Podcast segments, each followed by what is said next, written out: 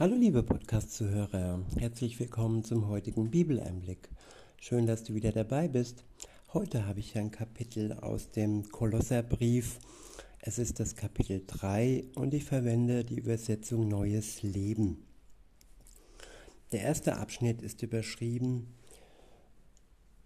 beziehungsweise ab Vers 1 heißt es, da ihr mit Christus zu neuem Leben auferweckt wurdet, sucht Christus, der zur Rechten Gottes im Himmel sitzt.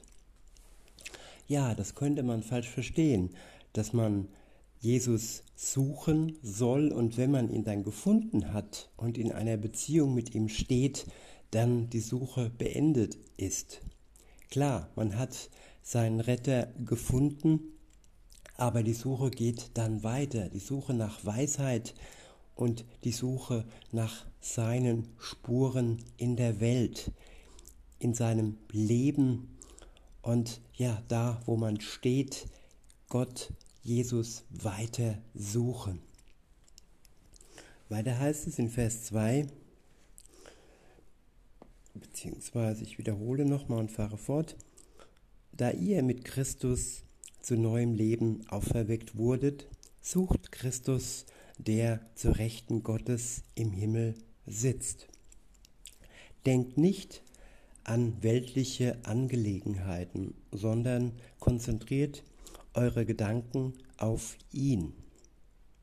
Denn ihr seid gestorben, als Christus starb, und euer wahres Leben ist mit Christus in Gott verborgen. Ja, wir sind gestorben, als er starb. Er hat die Welt überwunden. Er hat sein irdisches Leben beendet. Er ist hinabgestiegen in den Tod und ist auferstanden am dritten Tag. Und genauso sind auch wir es mit ihm zusammen symbolisch gestorben und wir sterben auch Tag für Tag mit ihm und wir werden auch auferstehen, weil er uns vorangegangen ist und durch die Kraft des Heiligen Geistes auferstanden ist. Weiter heißt es, wenn Christus, der euer Leben ist, der ganzen Welt bekannt werden wird, dann wird auch sichtbar werden, dass ihr seine Herrlichkeit mit ihm teilt. Ich wiederhole. Vers 4. Wenn Christus, der euer Leben ist, der ganzen Welt bekannt werden wird, dann wird auch sichtbar werden, dass ihr seine Herrlichkeit mit ihm teilt. Im Moment wird Christus der Welt bekannt durch seine Gläubigen, die sein Evangelium, seine gute Nachricht weiter in die Welt tragen. Und wenn Jesus dann wiederkommt in die Welt, dann wird seine Herrlichkeit auf einen Schlag für alle sichtbar, auch für die, die nicht geglaubt haben, die nicht dem Wort geglaubt haben, das man ihnen gesagt hat. Sie können dann ja nicht mehr leugnen, dass er der Retter der Welt ist und dass er ja der Richter der Welt ist, nämlich für die, die ihn abgelehnt haben, die seine gute Nachricht abgelehnt haben, wird er der Richter werden. In Vers 5 heißt es, deshalb sollt ihr die Schwächen der Welt in euch abtöten. Haltet euch fern von Unzucht, Unreinheit, Zügellosigkeit und falschen Leidenschaften. Ja, das, was die Welt bestimmt, soll das Leben eines Christen nicht mehr bestimmen. Und dazu gehört die Unzucht, wo es nur um die Sexualität geht und um Untreue, um Spaß auf Kosten anderer um Zügellosigkeit und um falsche Leidenschaften. Weiter heißt es, seid nicht geldgierig, denn das ist Götzendienst. Ja, der Götze wird als Ersatz für Gott und für viele ist die Geldgier ein Ersatz zu dem Glauben an Jesus Christus. Wir sollten nach Gott ähm, streben und das Loch, das in jedem Menschen ist, durch ihn und seinen Geist füllen, nicht nach der Gier nach Macht und Geld. In Vers 6 heißt es, wer, wer so lebt, den wird Gottes schrecklicher Zorn treffen. Früher, als euer Leben noch von dieser Welt geprägt war, habt ihr euch so verhalten. Doch jetzt ist es an der Zeit, Ärger, Zorn, Bosheit, Verleumdung und schmutzige Reden aufzugeben. Beflügelt einander nicht, belügt einander nicht, denn ihr habt eure alte, verdorbene Natur mit ihrem bösen Tun abgelegt.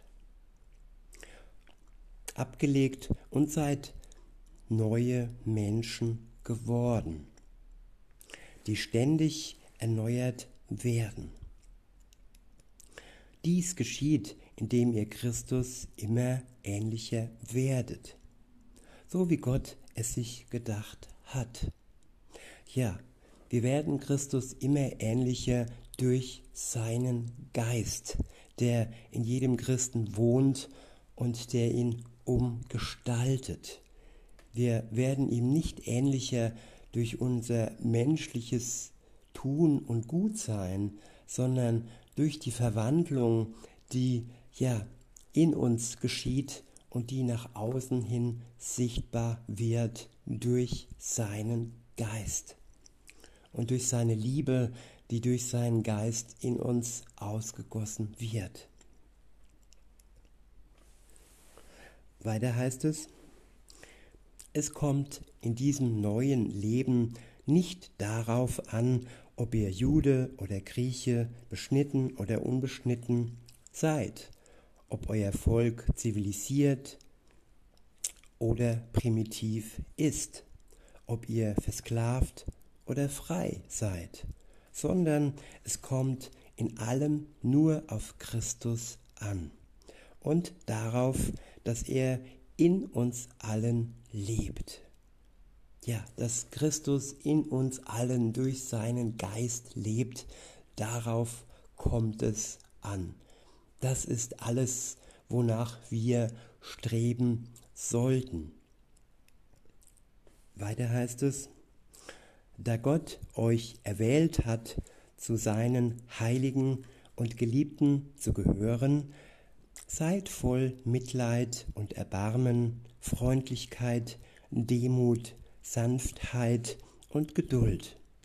Seid nachsichtig mit den Fehlern der anderen und vergebt denen, die euch gekränkt haben. Ja, nachsichtig sein mit den Fehlern der anderen, ob das jetzt unsere Mitgeschwister sind oder ob es Menschen sind, die noch nicht mit Jesus unterwegs sind, wo er noch nicht ja in den Herzen der Menschen wohnt. Weiter heißt es: Vergesst nicht, dass der Herr euch vergeben hat und dass ihr deshalb auch anderen vergeben müsst. Oder ich würde auch sagen dürft. Dieses Privileg, das Gott uns vergeben hat, dürfen wir an andere weitergeben. Wir dürfen anderen ebenfalls vergeben. In Vers 14 heißt es, das Wichtigste aber ist die Liebe. Sie ist das Band, das uns alle in vollkommener Einheit verbindet. Ja, die Liebe Gottes, nicht die Liebe aller Hollywood, der Abklatsch und das erbärmliche Dasein einer sogenannten Liebe. Nein, die Liebe Gottes, die sich am Kreuz uns offenbart hat, die nicht Halt gemacht hat, sich für uns hinzugeben und für uns in den Tod zu gehen. Diese Liebe soll uns verbinden, die sich ebenfalls, wo wir uns ebenfalls hingeben, dem anderen dienen und für ihn da sind, so wie Jesus es für die Menschen war und ist. Weiter heißt es, sie ist das Band, das uns alle in vollkommener Einheit verbindet. Euren Herzen wünschen wir den Frieden, der von Christus kommt. Denn als Glieder des einen Leibes seid ihr alle berufen, im Frieden miteinander zu leben und seid immer dankbar. Gebt den Worten von Christus viel Raum in euren Herzen. Gebraucht seine Worte weise, um einander zu lehren und zu ermahnen. Singt Gott aus ganzem Herzen Psalmen, Lobgesänge und geistliche Lieder ja, singen, nicht summen, sondern singen aus ganzem Herzen. In Vers 17 heißt es, doch alles, was auch immer ihr tut oder sagt, soll im Namen von Jesus, dem Herrn, geschehen, durch den ihr Gott, dem Vater, danken sollt. Der nächste Abschnitt ist überschrieben mit Anweisungen für die Familien. Ab Vers 18 heißt es, Ihr Frauen ordnet euch euren Männern unter, wie es für Menschen angemessen ist, die dem Herrn gehören. Ihr Männer liebt eure Frauen und behandelt sie nicht grob. Ja, in Liebe verbunden, nicht im Zank, im Streit, in Überheblichkeit, in Ehen und Beziehungen. Die Liebe soll uns bestimmen und Männer sollten nicht grob ihren Frauen gegenüber sein und Frauen sollten ihren Männern vertrauen. Das ist ein anderes Wort für unterordnen. Wenn ich mich unterordne, dann vertraue ich, auch wenn die Möglichkeit besteht, dass der Mann Fehler macht, so wie jeder, auch die Frauen machen Fehler. Aber wer immer nur rechthaberisch ist und sich nicht vertrauensvoll dem anderen hingibt, der wird kein Frieden finden. Insofern gibt es die gute Ordnung Gottes, die uns ja ein friedvolles Leben verheißt. Und auch den Kindern ist gesagt, in Vers 20 dort steht, ihr Kinder gehorcht euren Eltern in allem, denn das freut den Herrn. Ihr Väter seid nicht ungerecht gegen eure Kinder, sonst verlieren sie den Mut. Ihr Sklaven gehorcht euren weltlichen Herrschern, äh, weltlichen Herren, sorry, in allem, was ihr tut. Ja, Sklaven, man könnte auch sagen Zeitarbeiter oder Angestellte. Und ähm, ja, aber bei allem steht Gott als erster an erster Stelle. Unser Gehorsam sollte nur so weit gehen, wie es dem Willen Gottes entspricht. Wenn die Beziehung zu Gott ähm, bei dem Gehorsam leidet, dann sollen wir ihn an erster Stelle stellen und auch Widerstand leisten. Er zuallererst und dann, ja, dem Mann, der Frau, dem Chef und allen anderen, die sich ebenfalls Gott unterstellen sollen. Weiter heißt es, gehorcht ihnen bereitwillig, weil ihr Furcht vor Gott habt. Ja, und weil sie ebenfalls Furcht vor Gott haben. Weiter heißt es, tut eure Arbeit mit Eifer und Freude, als würdet ihr Gott dienen und nicht Menschen. Vergesst nicht, dass der Herr euch mit dem himmlischen Erbe belohnen wird. Ja, wir werden eine Belohnung spätestens im Himmel bekommen. Auch hier sind wir schon gesegnet und wir werden versorgt mit allem, aber letztendlich bei aller Ungerechtigkeit werden wir im Himmel belohnt werden. Das ist gewiss. Weiter heißt es, dient dem Herrn Jesus Christus. Wenn ihr jedoch Unrecht tut, werdet ihr auch die Folgen tragen müssen. Denn Gott bevorzugt niemanden. Ja, wenn wir Unrecht tun, wenn wir gegen Gesetze verstoßen, dann müssen wir ja das ernten, was wir sehen.